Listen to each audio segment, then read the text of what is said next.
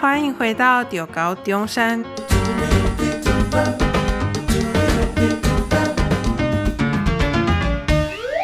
我是主持人金鱼。那我们接续上一集，一样是学习历程档案的系列，相信大家在上一集也有满满的收获。那接下来我们会针对各个科系去做更细致的探讨，学习历程针对各学院有什么不一样的变化。所以我们今天又请了一位教授来跟大家分享。那我们欢迎中山大学物理系郭建成教授，教授您好。你好。那教授是本校的物理系副教授，同时也是我们教务处招生策略组的办公室主任，所以是我们节目《中猴中山 Podcast》的大老板。那我们谢谢老板给我们嗯员工机会，可以录 Podcast。郭老师也长期就是关注一零八课纲的发展，那也常常受邀到高中端去演讲，指导高中生的物理竞赛等等。所以他其实也对高中的教学现场十分的了解，所以我们用欢迎的掌声欢迎大老板 来走。OK，哎，谢谢这个主持人这么精彩的介绍哦。哎，我其实没有想到说，哎，这个节目可以做到这么好哦。那我想说。嗯，刚好我们也可以透过这个机会跟大家来聊一下，就是目前大家所关心的这一零八课纲所产生的各式各样升学的时候所可能会遇到的问题。那我刚好透过这个机会来跟大家澄清哦。如果说我的内容能够对大家有一点点帮助，就是今天这个访谈的最主要的目的。嗯，所以这也是我们刚开始想成立 Podcast 的原因，就希望把大学端的想法或者一些学长很简的经验啊、教授的分享传递到高中端，让高中生们可以知道中山大学的状况跟实际的你之后会面临的一些状况，这样子。好，那我们第一题就是，嗯，新课纲跟旧课纲有很多的。差异。那针对就是现在的申请，教授认为新课纲的学习历程档案的重要性是什么呢？OK，呃，这个问题非常好。大家想到一零八课纲，第一件想到的事情就是学习历程档案。哦，那学习历程档案跟传统大家在申请入学的时候的。备审资料有什么不同？这个其实也是一个大家非常关心的问题。那从内容来看呢，他们之间的差异啊，其实没有那么大。它的主要的目的其实都是要来呈现高中生在三年的学习表现。那想办法让大学端的教授们在审查资料的时候呢，能够从资料里面可以看得出来同学们在三年的学习成果。不过，就整个产生这些资料的过程来看，新的一零八课纲的学习历程档案呢，能够更忠实的反映高中的学习，因为它是每一个学期甚至每一年呃分别上传的，而且当中又经过了高中老师的认证，所以对教授来看，呃，这个资讯其实是更有用的资讯哦。那相对过往的这个备审资料来说，常常都是在同学在最后一刻呃学测放榜了之后才开始准备。那这些内容是不是能够忠实反映高中的三年学习成效？很多教授在看资料的时候都会有一丝丝的疑惑。但是新的这个学习历程档案呢，这部分的疑虑会大略呃大幅的少很多。那当然呢，有学生还有老师们可能会觉得每个学期要上传这些资料，会感到一些困扰。但是这也是刚好反映出来说，学习的形态还有学习的内容，哎，需要适度的做一些调整哦。传统我们在课堂上听课，然后透过考试来得到这些呃成绩，其实并不能够代表学生能够应付在二十一世纪各种挑战的呃所拥有的竞争力以及素养哦。那透过更主动的学习，要产生呃一零八课纲所要求的这个学习历程档案的呃学习成果，其实并不会太困难。嗯，所以就是。嗯，鼓励大家不像以前旧课纲，可能大家最后一刻才做拼搏，其实就是一步一步慢慢的去审视自己的学习成果跟自己的学习历程，然后再去做书写。其实它是有阶段性的调整，而不是哦哦到最后一刻才要去去想办法说怎么办，我还没有那个准备好。嗯，没错。那我们接下来就是，因为我们也知道，就是嗯，学生也需要在通过学校，就是学校每学期会上传学生的修课成绩。嗯、那因为修课成绩可能像理组啊跟文组就会有很大的差异性的，关于就是考试的内容就不太一样。那关于物理系来说，好了，要怎么去看这些成绩，再去做评核跟审核呢？嗯，哎，这也是一个很好的问题哦。同时，这个问题也一直困扰着非常多的高中的老师、还有学生，甚至家长哦，会觉得说，哎，我如果今天念的学校，竞争是比较激烈的，可能表现的成绩就不见得会那么好，或者是我修了某些课，但是这些课，呃，教授们是不是能够很清楚的理解这些课的内容到底是什么？好，那这个这些问题呢，在一零八课纲的结构里面，其实都会很清楚的呈现哦。那在大学端，我们透过几年这个招生专业化，呃，也逐步的让大学端的老师们去了解高中课堂的教学现场可能呈现的各式各样的样态啊。那总结的来说呢，呃，我觉得成绩的高低，其实尤其是一两分。哦，我甚至觉得在五分之内的差异啊，不管是同一个学校或是不同学校，其实影响并没有来得那么大，因为在学习历程档案最后呈现的这个备审资料，我们在大学端在审查的时候，呃，有一个叫做修课记录，就是记录了学生的学习成绩，可是，在呈现这些资料的同时，我们还有课程学习成果、多元表现。还有其他等等这些资料可以来佐证，所以，呃，一个科目或者是某一个课分数的高低啊，呃，影响其实没有那么大哦。学生们可以不用那么在意哦。那尤其是像今年有非常多的学系，包含我们物理系，都采行了呃利用能力与素养导向的指标来看待学生的修课成绩哦。所以，这个修课的成绩，我们会在辅佐他提供的课程学习成果，甚至多元表现，让我们去评断他是不是具有这样的素养。我们在评分的尺规里面，并不会单就成绩一项来给一个分数。嗯，我们会再重整其他的资料来判断学生是不是具有该有的能力与素养。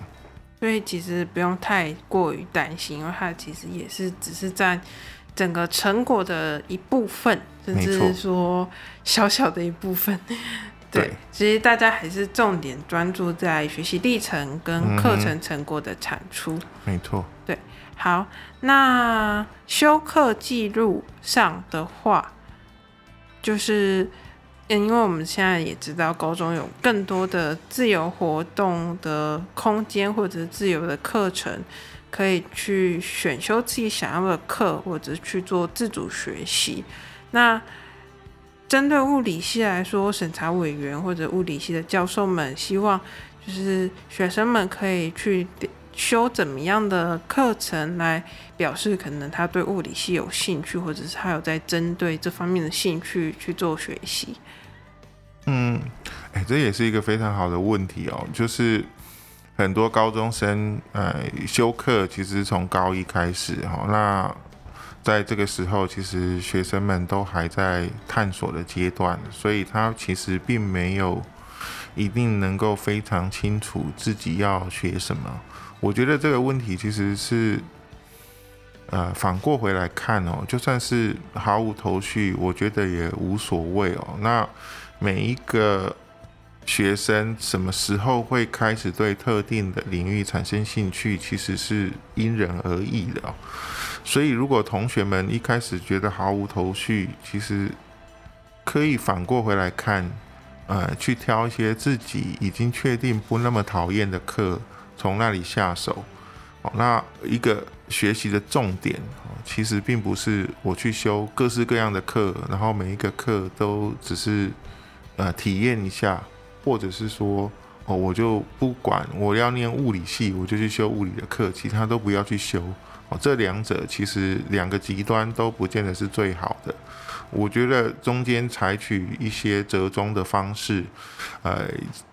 就算是去。做探索的课程，呃，也可以挑某些特定的课，呃，深入的去理解，呃，去从中去发现，说自己是不是真的那么喜欢那样子的课，那从这里面去慢慢的去摸索出一条道路来，哦，那整个三年这样的历程呈现出来。在最后重审的时候，其实就有办法去提供一个说服大学端审查的教授们，呃，你为什么适合那个科系的这整个修课的历程哦？我觉得采取这样的方式就可以了。那同学，我之前听到同学们常常会产生的问题，就是我现在还不确定我要去申请什么科系，那我怎么知道我要修什么课？哎，那。整个的过程，我是觉得完全不用太去在意这些事，就从自己想要修的这个课程里面下手，然后逐步非常专注的去从中去体验这个课到底是不是自己喜欢的，那有哪些是哪些元素是自己可以从中获得的。能力或者是素养，那哪些是自己已经确定自己不要的？你最后能够在学习历程档案里面呈现出这些内容，我觉得就有办法去说服呃评审的老师们，呃，你这个修课记录是有意义的。所以其实重点不是你修了什么课，而是你有没有在认真上课。没错，有没有在认真体会这些课程带给你的收获，或者是认真的去审核你到底是不是适合走这个领域方面，而是在这些选课内容，就是取得你要的跟淘汰你不要的，然后一路到高三，其实这才是真正的重点。那其实也大概解答了大家高一到高三要如何选课的问题。那所以我们就来到学习成果这方面，因为每个系可能对于学生都有希望不一样的特质，或者是希望选到学生是符合系上的一些内容。那对于物理系来说，教授会希望从学习成果中看到学生的哪些特质跟潜力呢？OK。呃，我们其实呃，物理系呢是一个相对来说跟高中对接比较深的科系，因为高中、嗯、也有物理课、呃，也有物理课，没有错哦。所以其实学生对这些内容呃并不陌生。所以如果说我们从这些内容里面能够看到学生真正对物理的热爱，我想这是一件非常重要的事哦。那很多同学可能会觉得说，我修呃物理系呃的相关的课，但是呢，我最后觉得我没有那么喜欢，我不是念物理的料。那这个其实同学不用那么在意哦。我们很多时候同学虽然已经很熟悉物理系的课，但是物理相关的内容其实并不完全呃。在高中里面清楚的呈现哦，因为很多同学可能会觉得数学不够好，所以我不是念物理的料。但是事实上，在物理发现的过程呢，呃，很大一部分其实是我们尝试着透过呃逻辑有条理的梳理去理解自然界发生的现象。所以在牛顿那个时候，其实。呃，甚至没有物理这个名词，它就叫自然哲学。它其实是我们透过我们呃缜密的心思去理解大自然到底是怎么运作。对，它其实有一点分析跟考究的。这是才是物理最重要的核心。嗯。所以其实我们会更看重学生有的特质，是他第一件事情会对呃自然界的变化具有好奇心，有观察。对。那从这中间呢，慢慢的去有条理、有层次的去梳理出这中间可能具有什么样子的脉络。那再来呢，当然物理其中，尤其是物理发展到现在，已经是一门非常精确的科学了。所以，怎么样用更逻辑的方式来叙述它？不管是用文字，或者是呃用，例如说精确的语言，像数学来把它描述出来，那有的人会觉得说，我把式子写出来就是物理的，其实不是的。能够精确的用呃文字，自己善用的文字，很逻辑的把观察到的现象描述出来，这其实是呃在学习物理当中非常重要的一部分。嗯。所以其实也不是说你数学不好，你就觉得你不适合物理，而是其实很注重的是你的表达能力啊，如何逻辑的表达，跟你对于大自然的观察还有分析的能力。嗯，好，学习成果完之后就是多元表现了嘛。那在多元表现有很多种类型啊，比如说校外的一些比赛是营队，校内有社团或者是。干部等等，那教授认为就是这些经历，嗯，可能差异性很大，每个人上传的可能都很大不一样。那教授要怎么评估这些内容呢？诶、这些多元表现啊，其实整体来说，我们在评断的过程呢，也是把它当成是他个人特质还有能力的其中一部分。如果同学展现出对物理的热忱，然后在多元表现里面能够进一步的得到佐证，那当然这一部分其实是非常有加分的。但是中间其实有一个蛮重要的重点，就是我们过往会看到有非常多的同学，他去参加了非常多的活动，那提供了活动的证明，例如说奖状或是参加证明。但是没有任何的描述，这这样子的学习历程档案呢，或者是说这样的多元表现的资料，其实用处是不大的。呃，我们过往例如说有看过同学去参加科展，那甚至拿到了名次，但是完全没有任何的说明，也没有他科展的作品，只有一张奖状或是一个参加的证明啊，这样子的。内容呢，在我们来看呢，其实它的参考性就会大幅的降低哦。还好我那时候没有只放证书，嗯、我那时候放一定要说明，放了证书还写了很多字。有有写有用，没写。我们之前有一个全国科展，好像不知道第几名的，嗯，结果他完全没有说明，他只放了一张，他觉得他这样就很屌了，结果教授完全没看。那他他就没上吗？哦，天哪！美国物理学会啊，曾经对美国的物理系毕业生做过调查哦，他们发现说，事实上，呃，解决技术问题、团队合作还有科技协作这些能力呢，都与物理学专业知识啊同等的重要啊，有的时候啊，其实是更重要的，所以我们会觉得。呃，学生具有这样子的特质呢，对他将来呃念物理系，甚至最后成为一个物理学家，是一个非常重要的特质跟能力。嗯，像就是如果大家其实是对中山有兴趣的，其实中山有个在申请入学第二阶段的子弟甄试，其实有一些评核的项目跟准备指引供大家去做参考。那这里在物理系就写到系统阅读与思辨能力，感觉就是教授刚才讲的如何逻辑性的表达出你所做的这些事情，跟他你的观察。然后规划、执行与解决能力，可能就是，呃，你是如何团队合作啊？然后可能你可能上了这一堂课跟物理系没有半点关系，可是你可能在那里学会如何跟人家合作，产出一个成果报告，那它其实就符合这个能力的特质。嗯。那最后一个全球沟通与逻辑表达能力，可能要再请教授解释一下。OK，哎。物理其实是一个全球一体适用的学科哦，嗯、它跟非常多，即使是其他多呃其他的自然科学，可能都有一些些差异。就是我们今天在台湾中山大学西子湾所做的实验所产生的成果，呃，放即使放到北极去，呃，也是要能够完整的重复哦。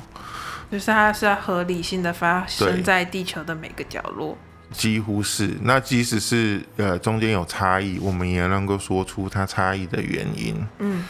那甚至同样的实验放到月球去，放到其他地方去，我们都要能够清楚的去理清呃问题到底发生在哪里。所以在这个过程当中，我们呃会发现物理跟其他科学。一个比较大的不同，呃，跨国的合作是常常会发生的。例如说，我们系上呃有研究黑洞的研究，呃相关的研究，那他架了天文望远镜，其实是以最后呢，在全世界大概所有的望远镜联合起来，组成一个更大的这个望远镜阵列。那当中所有的。合作跟协调，其实是要我们的呃研究人员，甚至呃实际参与的学生，具有所谓全头全球沟通的能力。所以你一定要能够用大家都能够接受的语言。当然，数学是其中一个，另外一个呢，目前全世界沟通的语言主要是英文，所以这部分的沟通也能要能够很有效率的传递，能够。理解别人的论点，然后你也能够去说服别人，所以这个是我们在看待学生的特质还有他能力的时候非常重要的一部分。嗯，所以感觉在这部分英文就是蛮重要的，或者是你对其他语言有兴趣，也是可以展现出来在你的高中成果上，因为语言就是你要如何跟人家沟通的。第一个管道嘛，好，那下一题就是，呃，关于就是课纲重视很多多元表现嘛，嗯、那可是我们也知道，目前的高中生的资源还有家庭环境也不一定是每个人都是站在同一起跑线上的，所以在针对这项标准下，教授有什么推荐的方法可以去丰富同学的学习历程档案，比如说他可能只有嗯、微薄的资源，或者他的所能接触到的探索的领域方向，其实没办法有很多的话呢。我刚刚其实有提到类似的问题啊，就是说，大同学们在选择这个修课还有呈现的成果的时候，呃，可以呃。有一部分的深度，但是要照顾一部分的广度。那对资源比较不丰富的学生来说，他可能会觉得我没有别人这样的资源，所以我没有办法做各式各样的探索。其实倒可以不用太在意这件事情，你可能可以针对你手边能够有的资源，进行更为深入一点的探索。那从中想办法去产生呃够呃具参考价值的学习历程档案，或是课程学习成果，这样子其实呃这部分的成果还是非常有用的哦。那我们刚刚呃主持人有提到哦，我们其实很在意同学的解决问题的能力，嗯，尤其是呃能够善用呃手边的工具去解决问题。所以如果同学是在资源相对有限的状况之下，能够善用手边的资源去解决特定的问题，这也是一个非常重要的能力哦。这个反而是更大的亮点。对，没有错。所以其实同学不用太在意自己所处的这个环境是不是限制了自己未来可能的发展。呃，我觉得是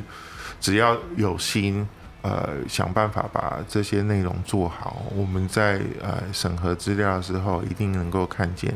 嗯，而且现在有更多的嗯时间，其实可以让高中生们去做自我学习。而且在网络盛行的年代，你基本上。想学到什么，其实在网络上都是有机会的。对，只要你认真的去做学习，然后把它产出一个成果，或许你可以拿给你的高中老师，请他们帮你去评改，或者是给你一些建议，其实都是一个很好可以上传的多元表现之一。嗯，没错。接下来就是我们提到多元表现嘛，那我们相信现在高三生们也正在就是做多元表现的。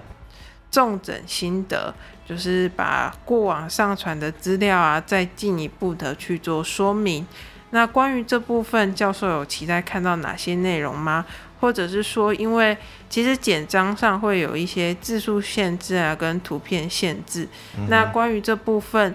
教授如何就是给出一个建议，就是让高中生们可以写出精辟的内容，然后让。教授们知道哦，他们的闪光点在哪里？OK，嗯，我想这个是目前学生，尤其是高三的学生正正在做，也非常关心的问题哦。那有关多元表现，呃，学生可以上传的空间跟弹性非常的大，但是这个重整心得上面呢，呃，我觉得能够呈现出在高中这三年的历程。让教授确定说，你上传的每一个多元表现的内容呢，是忠实的反映出你在高中的学习。然后呢，让教授能够清楚的看到，啊、呃，这个整个学习，尤其是多元表现的轮廓，学习轮廓。那这样子的内容呢，呃，就是我们期待啊，在多元表现的这个重点心得里面所看到的内容哦，那。同时呢，在这个当中呢，又能够适度的加入，例如说，我们很在意学生逻辑表达的能力，然后他怎么样透过这边去扣合住要申请的这个系所，例如说，像我们呃要申请物理系，他的上传的这些呃多元表现的某一些部分，他不见得要完全跟物理系。呃，相同的内容，他才能够上传。但是呢，他如果能够加以说明，为什么他选择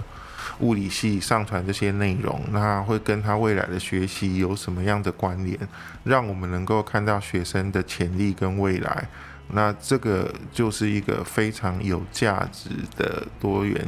表现的重整心得。所以，其实你要连接到，就是未来你上大学可能会修的课。或者是你可能会发展的规划跟现今的一些成果去做连接，对，但是这个整个呃多元表现的上传的一些资料呈现的历程性也是很重要的。嗯，那就是要有你一路以来的铺陈感，对，就像剧情一样，要慢慢铺垫上去，对，才会引发你最后真的想上这个戏的结果嘛。没错。好，那我们就最后。请教授推荐一下所在的嗯理学院及物理系，跟身为教授是一个招生策略办公组的主任，大家来上中山的这个强力推荐的一些话跟鼓励的话。OK 啊，这个是目前所有的问题里面最难的一个，但是我想也是最最呃同学们最值得听的内容哦。嗯，中山大学其实是一个规模相对小巧，但是非常精致的一个校园。麻雀虽小，五脏俱全的感觉。呃，不止五脏俱全，而且我们有非常多的亮点，呃，嗯、是呃，相比于全台湾是非常独特的。好，那我们不管是在整个整体的学校，或者在理学院，甚至在物理系，呃，都是如此。例如说，呃，我们目前为止，呃，有一个只有一个老师从事天文物理相关的研究，但是呢。在两年前，全世界观察到黑洞的这个过程里面，他却扮演非常重要的核心。哦，他是呃整个台湾除了中研院天文所以外，唯一参与这个计划的大学教授哦。那他们产生的这个结果，呃，当时几乎轰动了全世界了。哦，我还听着那个新闻，对，很耸动这样。是。哎那呃，所有全台湾的大学里面，就只有中山大学参与啊。那除此之外，呃，我们其实，在面对未来啊、呃、物理学可能的发展上，我们啊、又规划了一个全新的啊、全英语的课程。哎，这个呃课程叫做量子科技。的这个全英语的组哦，那这个哎，我们其实也预想到未来呢，量子科技，例如说量子电脑、量子通讯、哦量子计算等等这些，有可能会带动呃整个不只是物理的发展，甚至是所有科技，甚至整个呃。电脑科学的一些革新哦，我们其实预备呃为这些新兴发展的科技呢训练呃未来需要的人才哦，所以其实中山大学是全台湾第一个成立在大学部具有这个量子科技呃专业素养训练的一个课程哦。而且，就如我刚刚说的，呃，我们一开始就要面向全世界，那我们希望我们这个课程，呃，训练出来的学生呢，他也具有全球移动的能力哦。所以，我们就是以全英语的方式进行。同时，这个课程呢，啊，我们也打破了传统，大家对理工像传统有点像高中填鸭式教育这样子的，呃。按部就班的学习的方式哦，我们会采取以问题导向教学的方式进行哦，让同学从实作更加的呃实际的这个体验当中呢，去理解呃这个可能会影响人类未来非常重要的一个新兴发展的物理相关的这个呃领域呢。大家同学透过各课程的这个学习里面，能够对他有更好，然后更亲身的理解哦。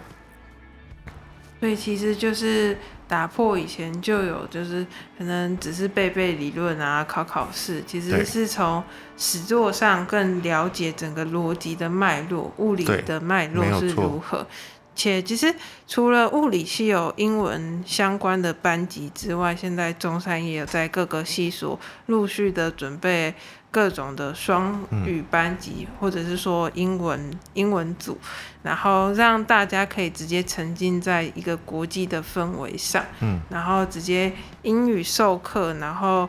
更。加深就是可能以后你是想出国啊，或者是出国去工作，这些有更好的能力。嗯，对。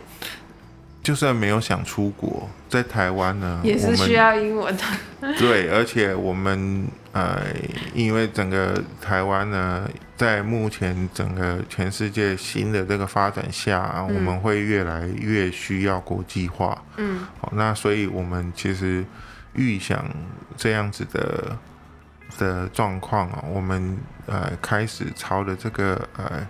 双语校园的方向发展了。其实不只是物理系啊，化学系也已经做了。哦，那跟物理系同时，其实呃理学院里面还有应用数学系。那最后呢，到明年开始，整个理学院每一个科系，大学部的科系都会有全英语的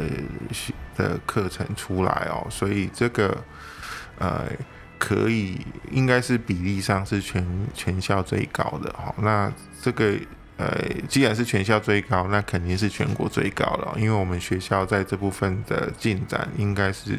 在全台湾是领先的。嗯，所以就是让大家更能接轨国际。嗯，未来的话，如果有机会，或许我们还可以聊到关于学校有双语组或者是英文组的话题。嗯、那我们今天就谢谢教授。我们最后会送工商时间，嗯、我们送一个由中山大学独创的珊瑚面膜。那应该这个面膜应该在老师群们都大概会为之一二，就是由。海之系所研发的，那其实是与海参馆合作，那它其实是全世界第一款以人工养殖珊瑚制成的面膜。怎么感觉中山有很多台湾的最新或者是全世界第一的一些创新的东西在运行？就我发现。虽然我们可能不是什么历史悠久或者是师资庞大、人数庞大的学校，但其实我们有很多很多，嗯、呃，点点式的闪光点，而且都是蛮突出的那一种，站在就是发光中。比如说，就是很多创新的东西啊。所以，其实如果你是对创新或者是一些，嗯、呃。很新颖的环境，有兴趣的话，其实来中山是个很好的选择。是。然后这个面膜呢，还有就是一些烧烫伤的医学啊，那它其实就是有很好的修复力跟保湿力。那我知道老师有师母嘛，